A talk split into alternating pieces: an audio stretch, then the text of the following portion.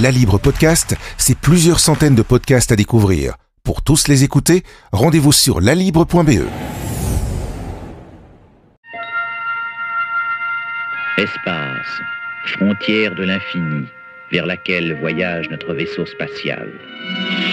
Sophie de Villers, vous avez pour nous un, sujet qui est surtout un sujet pour un grand gosse comme moi, c'est que l'ESA, l'Agence spatiale européenne, lance un nouvel appel à candidature pour devenir quoi? Eh bien pour devenir astronaute. Et c'est pour bientôt, ça commence, en tout cas l'appel, hein, euh, le 31 mars. Et pourtant, ça faisait un bail hein, que des Belges dans l'espace, il n'y en a pas eu. Oui, d'abord, euh, il faut dire que ce n'est pas tous les jours que euh, l'ESA lance un, un appel à candidature pour astronaute. C'est même pas tous les ans euh, non plus, ni même toutes les décennies. Euh, là, ça faisait euh, en fait 13 ans que cela n'avait pas été fait. Donc voilà, si vous voulez devenir astronaute, c'est une opportunité à ne pas rater.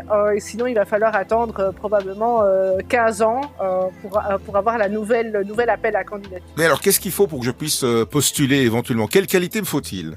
Alors, d'abord, il faut habiter dans, enfin, être citoyen d'un des pays membres de l'ESA et la Belgique, en tout cas, euh, mhm. pour être concret, fait partie de l'ESA. Donc, euh, si vous êtes citoyen belge, eh bien, euh, vous pouvez postuler. Il faut aussi un diplôme de master dans une discipline, on va dire scientifique. Donc, par exemple, médecin, sciences naturelles, ingénierie, maths ou sciences informatiques. Et il faut ajouter aussi trois ans d'expérience dans l'un de ces domaines. Euh, alors si vous n'êtes pas euh, diplômé dans l'un de ces matières, vous pouvez aussi euh, être pilote d'essai ça ah. peut aider, voilà. Mais donc, ça peut aider, voilà. voilà bon, alors tout ça, ça c'est pour les, les, les, conditions, les prérequis. On se l'a dit, pour devenir astronaute, euh, on, on, en rigole un peu là, mais il faut quand même des qualités et physiques et mentales qui sont quand même un peu hors du commun. Mais en fait, euh, les qualités mentales euh, ne sont pas spécialement, je vais dire, exceptionnelles. Enfin voilà, on sait ce qu'on voit, je trouve, dans pas mal d'offres d'emploi. Il faut être flexible parce que le planning change tout le temps il faut pouvoir voyager partout dans le monde. Euh, voilà, euh, il faut aussi euh, s'attendre à ce que on ne sache pas quand exactement on va voler. voilà, ça peut ça peut changer d'un jour à l'autre.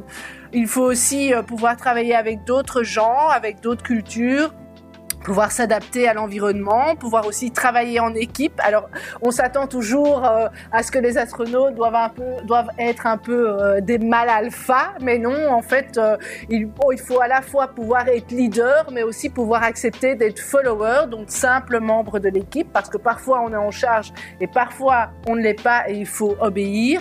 Il faut aussi un grand sens des responsabilités, parce que malgré tout, voilà, vous allez devoir travailler sur des programmes qui coûtent une somme importante d'argent et donc ah euh, voilà, il s'agit de rendre des services euh, aux États membres, euh, voilà, qui vous payent en quelque sorte votre mission et, et pour lesquels vous travaillez.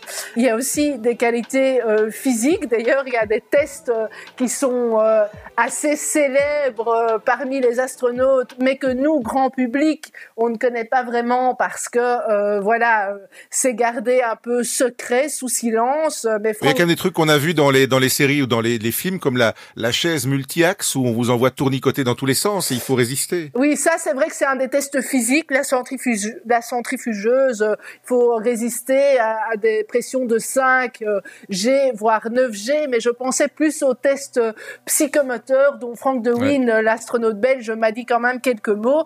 En fait, il me disait que les gens qui passaient, donc les candidats qui passaient ces tests euh, psychomoteur euh, pensait toujours euh, avoir mal fait quand il sortait de l'épreuve, mais en fait c'est parce que la barre est tellement haute que tout le monde a, tout le monde a des mauvais résultats. Personne n'arrive à avoir de bons résultats, euh, sauf vraiment euh, exception euh, rarissime. Donc en fait, ça consiste en quoi Ça consiste à tester la dextérité des gens, le, le, faire de, le fait de faire du multitasking, euh, comme on dit, la multitâche, de penser euh, en multidimension, etc. Euh, tester aussi la mémoire parce que voilà euh, Franck Dohin me disait, bah, parfois on reçoit des informations à la radio, il faut pouvoir euh, euh, décider, discerner rapidement. Il y a aussi des, des, tests, si on peut dire, de QI afin de vérifier les, les capacités cognitives du candidat, voir s'il peut reconnaître les choses. Alors effectivement, on disait la dextérité, ben ça c'est vraiment très important parce que euh, les astronautes doivent pouvoir, euh, dans un environnement hostile et, et euh, habillés de façon très peu confortable, parfois. Oui, ça, ça n'est pas très facile de manipuler quand on voit les gants qu'ils sont obligés de porter pour manipuler des outils. Effectivement, il y a intérêt à être habile. Hein. Oui, mais c'est ça exactement. Donc voilà, il, il, faut avoir cette dextérité, pouvoir faire des expériences précises dans, dans cet environnement compliqué. À ce propos, c'est vrai que un des aspects les, plus difficiles de la formation, c'est euh, l'entraînement à la sortie euh, extravéhiculaire. Donc, vous êtes euh, dans un scaphandre et vous devez ben, sortir vos outils, commencer à, à, à, à, faire des travaux à l'extérieur de la station spatiale internationale. Ben, il s'agit de ne pas se rater, quoi. il s'agit de ne pas lâcher l'instrument parce qu'il faut tout recommencer ou bien. Et puis surtout, parce qu'on en a parlé il y a pas longtemps euh, ensemble d'ailleurs des, des, débris euh, spatiaux. Si vous laissez échapper l'outil, c'est un débris. Voilà, exactement. Ça peut devenir dangereux. Tout à fait. Il y a cette raison-là et elle peut, euh, l'outil pourrait percuter la station internationale, la station spatiale, donc ça peut être un problème. En plus, voilà, ça refait retarder toutes les toutes les séquences, etc. Il faut pas se gourer dans ses lanières, s'embérificoter. Donc voilà, c'est des chorégraphies qui sont répétées, répétées, répétées, évidemment sur Terre, voire sous l'eau, dans d'ailleurs le centre des astronautes euh, à Cologne, il y a une piscine de 10 mètres de profondeur où on habille les gens euh, en, en, scaphandre et ils doivent euh, s'entraîner dans ces circonstances-là. Donc c'est extrêmement physique aussi. Je posais la question des femmes et ils me disaient mais il n'y a aucun, on va dire, il y a, y a aucun problème pour elles. C'est pas plus difficile pour elles dans le sens où c'est difficile pour tout le monde à mon avis. mais donc, non, je disais même qu'à à une époque, au début de la conquête spatiale, je disais ça dans un, dans un livre dont on aura certainement l'occasion de reparler euh, prochainement, euh, certains avaient même dit, mais il faut qu'on prenne plus de femmes parce que elles sont plus résistantes à la douleur, par exemple, que, que les hommes, et elles sont plus légères, donc ce serait tout bénef. finalement, ça n'a pas été tellement suivi, il a fallu longtemps quand même. Hein. Oui, mais alors, il y a quand même euh, le problème que vous venez d'évoquer, c'est que, évidemment, il y a eu beaucoup d'hommes, la plupart du temps, c'était des hommes qui faisaient ces sorties extravéhiculaires, des hommes un peu costauds, et donc, en fait, les scaphandres ne sont pas, euh, adaptés, aux femmes et donc c'est très difficile pour elles. Et là, euh, la NASA est en train de, de refabriquer euh, un, un, scaphandre pour sortir extravéhiculaire qui serait plus adapté aux femmes parce que évidemment. Ah, c'est même très fashion ce qui est en train de, de, sortir des cartons de la NASA quand on voit circuler ça sur Internet. Oui, non, mais en tout cas, le un des buts, voilà, c'est que ça soit, on va dire, plus adapté aux, aux petits gabarits féminins, dirons-nous. Euh, les sélections sont évidemment très euh, serrées, mais il n'y a pas que ce dont vous venez de parler. Euh, il y a évidemment pas mal de sélections. une sélection médicale aussi quand même. Hein, c'est important. Il faut être dans une santé exceptionnelle. il faut montrer un certificat euh, délivré par euh, pas n'importe quel euh, médecin, mais un médecin, on va dire, spécialisé en aviation. par exemple, pour les vols paraboliques, c'est ce qu'il faut faire. il faut aller à l'hôpital militaire et passer des tests. Et effectivement, on vous fait passer les tests à l'effort, les yeux, les oreilles, des tests beaucoup plus élaborés que ce qu'on ferait, par exemple, en allant chez le médecin généraliste pour... pour, celles et ceux qui nous écoutent, un vol parabolique, c'est ce qui permet de reproduire pendant quelques secondes, pendant quelques instants, euh, l'impesanteur ou l'apesanteur. Je sais finalement plus très bien ce qu'on qu'on doit dire. Oui, oui c'est ça, l'absence oui, ça, de, de, de, gravité, on va dire. Et on flotte. Quoi. Et voilà, c'est ça, pendant quelques, quelques secondes. Donc voilà, le, le la, la, la, condition de base, effectivement, est d'avoir euh, euh, cette condition physique euh, bonne. Alors maintenant, euh, il faut vraiment signaler, parce que c'est vraiment une première mondiale, euh, mhm. l'ESA a annoncé euh, ce matin qu'elle lançait en parallèle de tout ça une sélection de para-astronautes. Donc, comme ah. on a des paralympiques, donc ce serait effectivement un astronaute, mais qui euh, souffrirait ou qui aurait un, un, problème physique, un handicap mhm. physique, comme par exemple euh, euh, des, des, déficiences au niveau du pied, au niveau des jambes, euh, et même quelqu'un qui mesurerait moins d'un mètre trente. Donc en fait, le but euh, de cette sélection de parastronautes, c'est c'est quoi? C'est euh, étudier en fait, euh, euh voir s'il est possible d'envoyer un astronaute handicapé euh, physique dans l'espace et voir euh, au fond comment on pourrait faire pour que ce soit possible. Et donc en effet, c'est vrai que si euh, on réfléchit, on se dit qu'en apesanteur, euh, l'usage, les jambes servent moins. L'usage des jambes n'est pas forcément indispensable. Mhm. Et comme euh, l'astronaute Samantha Cristoforetti euh, le faisait remarquer ce matin, en fait, dans l'espace, on est tous handicapés parce que l'espace n'est pas fait pour nous. Si on peut y vivre, si les valides peuvent y évoluer, c'est parce que on utilise des technologies qui le permettent. Et donc, mhm. en fait, il suffit entre guillemets, d'adapter ces technologies à des personnes euh, ben, euh, invalides.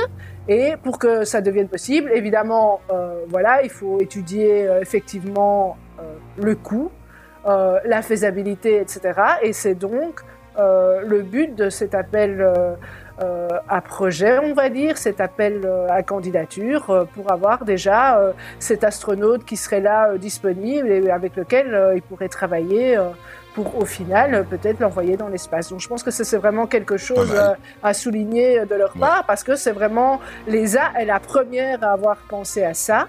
Et donc, euh, son, objectif, son souhait, c'est d'un peu euh, stimuler les autres euh, agences spatiales à faire de même. voilà, donc on verra ce que ça donnera. David Parker, qui est le, le responsable de l'exploration humaine à l'ESA, disait en fait, ça soulève plus de questions que de réponses, mais on veut justement avoir ces réponses. Si on commence pas, ben, on n'aura jamais ces réponses. C'est ça la science, c'est poser des questions et tenter d'y répondre, non? Ben oui, mais c'est un magnifique défi, évidemment. Euh, et donc, euh, voilà, on est impatient euh, de, de, voir les résultats, c'est sûr. Fly me to the moon, let me play among the stars. Alors, la sélection, c'est aussi un équilibre politique et géographique voire même parfois un peu une histoire de gros sous Ah oui, mais je pense que c'est avec vous euh, et quand on parlait de la Chine qu'on disait que l'espace c'est toujours, toujours un peu géopolitique mhm. et euh, on le voit en effet ici. Euh, on a parlé des tests médicaux, on a parlé des tests euh, mentaux, psychologiques. Euh, effectivement, ça va jouer jusqu'à à un certain point parce qu'en fait, effectivement, une fois qu'on aura euh, la fine fleur européenne et on va dire une sélection, euh, voilà, d'une dizaine ou je ne sais pas, d'une quinzaine d'astronautes euh, parmi ceux, parmi les plus convaincants, il va falloir en effet faire un équilibre entre les nations, on va dire, parce que c'est un corps d'astronautes européens, donc il faudra un équilibre entre les pays européens, sinon, voilà, comme disait Franck 2000, ben, c'est pas encore européen. Et, Mais en revanche, euh, on sait aussi que dans la sélection, il y aura de toute façon un Français, un Allemand et un Italien, parce que euh, ce sont les trois pays qui euh, donnent le plus d'argent à l'ESA, qui eh subventionnent le plus cette exploration humaine et, d'ailleurs robotique, etc. Donc quand on parle de plus grands contributeurs, c'est voilà, ils ont ils, sont chacun à 20, 30% euh, du budget. Et puis après, derrière, il y a des pays comme la Belgique qui, on dit toujours, est le, le plus grand des plus petits contributeurs, mais ça fait toujours que 5% du budget environ. Donc voilà, alors euh, la Belgique est moins sûre, évidemment, d'avoir une place que la France, l'Allemagne ou l'Italie. Et euh, voilà, Frank De Wien lui-même avouait que, voilà, au final, effectivement, il y a un équilibre entre tout ça. Et donc, euh, voilà, c'est normal, disait-il, que euh, les pays qui mettent le plus d'argent en retirent aussi un bénéfice. Et ce n'est pas pour ça que euh, voilà les petits pays comme la Belgique ou je ne sais pas les pays membres de l'Europe de l'Est, etc. n'ont aucune chance. Mais voilà, en tout cas, eux, ils n'ont pas ils n'ont pas une place assurée, contrairement à des nations, voilà, les trois nations que que j'ai citées. Neil, this is Houston, loud and clear. Break, break, Buzz, this is Houston. Uh, radio check and verify TV circuit breaker in. It's one small step for man, one giant leap for mankind. Alors faites-nous rêver, euh, Sophie celles et ceux qui vont être tentés de s'inscrire à partir euh, du 31 mars, hein, donc c'est le moment où euh, l'appel à candidature sera officiellement ouvert, ils peuvent s'attendre à faire quoi à part se euh, balader en scaphandre dans une piscine? Eh bien, ils pourront se balader en scaphandre en dehors de l'ISS, par exemple, de la Station mhm. spatiale internationale. C'est encore, voilà, comme disait encore Frank DeWin, le core business de l'ESA pendant les 5 à 10 ans. Donc, on fait de l'expérimentation essentiellement. Hein. Voilà, mais euh, oui, euh, en effet, c'est une sorte de laboratoire euh, à 400 km d'altitude, on va dire.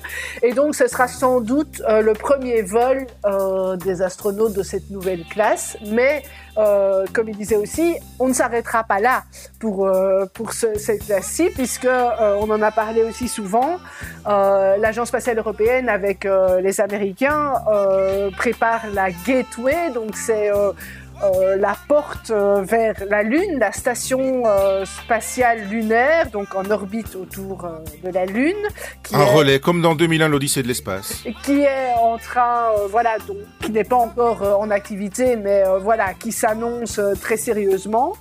Euh, et donc, euh, on sait déjà qu'il y aura trois vols euh, réservés à des astronautes européens. Voilà, ils sont sécurisés. Ça fait partie d'un accord de nouveau un peu politique entre la NASA et, l'ESA. Et donc, ces trois vols iront, premiers vols iront sans doute aux astronautes les plus expérimentés. Donc, ça veut dire la classe sélectionnée en 2008. Mais il y aura des vols encore après. Et puis, il y aura aussi évidemment euh, la surface lunaire. C'est pas pour tout de suite, mais euh, euh, surtout que ce sont d'abord sans doute des Américains, même certainement des Américains qui marcheront en premier.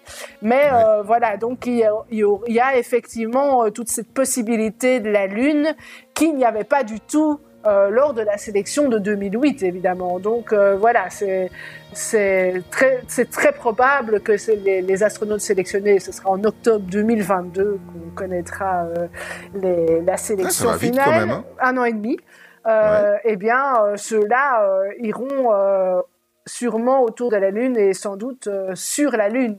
Donc euh, voilà, c'est vrai que c'est enthousiasmant évidemment ah euh, pour tout qui rêve à l'espace. une limite d'âge? Il y a une limite d'âge qui est 50 ans, donc il faut savoir que ça a été déjà repoussé de 10 ans, c'était 40 ans jusqu'ici. Donc voilà, pourquoi 50 ans? C'est parce qu'en fait on va dire qu'une carrière d'astronaute, ça dure 15 ans, puisque normalement, quand vous êtes astronaute de carrière, vous volez deux fois. Bon, c'est limité. C'est une carrière où on est quand même plus au sol que, que dans l'espace. Très certainement, oui. C'est sûr que, voilà, même si ça peut durer longtemps, le vol peut parfois durer jusqu'à un an, six mois, etc. Donc, les vols durent de plus en plus longtemps, mais ça reste quand même que deux vols. Donc, voilà, effectivement. Et donc, deux vols. Et en plus, il faut savoir que, euh, comme les a euh, doit toujours, enfin, est toujours en partenariat avec euh, la NASA et d'autres agences spatiales. En fait, il y a un vol pour un Européen par an. Donc ça veut dire que, voilà, comme il y a six, en général six astronautes euh, sélectionnés de carrière sélectionnés euh, par classe, eh bien en fait, euh, voilà, le, dernier doit attendre six ans. Faut pas choper une grippe juste au dernier moment. Hein. Non, c'est sûr, ce serait vraiment pas de chance. Mais donc effectivement, si le premier pourrait déjà avoir son vol vers l'ISS en 2025, le, le, dernier, ce ne sera que six ans plus tard. Et en moyenne, d'ailleurs, c'est six ans, voilà après la sélection euh, pour, euh, voilà, pour pouvoir euh, enfin être dans l'espace. C'est sur le site de l'ESA à partir du 31 mars que vous pouvez éventuellement poser votre candidature. Sinon, pour les frustrés comme moi, Apple TV Plus lance la saison 2 de la série dystopique For All Mankind, où là, ce sont les Russes qui les premiers sont arrivés sur la Lune et ça a permis à la conquête lunaire de continuer, de ne pas s'arrêter comme ça a été le cas dans notre réalité, donc dans les années 70. Moi, je vous le conseille parce que les images sont magnifiques. évidemment, rater euh, à cette sélection, ce n'est pas très grave, puisque euh, j'ai envie de dire, tout le monde rate sauf six personnes. Et euh, Oui. puisque en général, il y a environ euh, 10 000 candidats et 6 heureux élus. Donc si vous avez Oui. peur de rater, comme disait euh, l'astronaute euh, Samantha Cristoforetti, c'est la bonne place pour rater parce que voilà, euh, c'est Parce qu'on a toutes les excuses possibles. c'est toutes les, il y a toutes les excuses possibles et c'est vraiment pas gênant de rater une sélection à une sélection d'astronautes. Et par ailleurs, c'est euh, si jamais vous faites partie, euh, voilà, des, des- des sélectionnés lors des, des étapes suivantes, eh bien euh, tout le monde euh, s'accorde à dire que c'est un enrichissement extraordinaire. Vous rencontrez des gens qui partagent votre passion, euh. Vous euh, vous apprenez plein de choses, aussi beaucoup sur vous-même. euh, Mhm. voilà, et puis euh, il faut pas oublier que l'ESA, et a pas que astronaute euh, comme, euh, comme opportunité de carrière ou comme offre d'emploi, mais euh, voilà, vous pouvez faire plein de choses. Vous pouvez être médecin à l'ESA, ingénieur à l'ESA, euh, travailler dans la communication à l'ESA. Donc euh, voilà, ça peut être aussi euh, ben voilà, découvrir euh, une autre, euh, un autre domaine euh, de- pour un job et voilà, avoir des opportunités nouvelles de Et carrière. qui participer sont- au rêve. et, et tout à fait, et participer aussi après éventuellement à l'aventure spatiale, même si vous n'avez pas été sélectionné comme astronaute. Donc voilà, et encore une fois, c'est quelque chose qui n'arrive qu'une fois par génération. Donc si vous avez vraiment le, le moindre, la moindre envie ou la, la moindre motivation, euh, voilà, il faut surtout euh, pas se dire mais je ne suis pas capable, on ne me choisira pas, etc. Comme, encore une fois, comme disait euh, Samantha Cristoforetti, Cristoforetti, laissez les A juger de ça. Voilà, n'ayez pas peur. elle sait mieux que vous si vous voulez faire un bon astronaute ou pas. Donc, allez-y. Merci Sophie de Villers. La Libre Podcast, c'est plusieurs centaines de podcasts à découvrir. Pour tous les écouter, rendez-vous sur lalibre.be.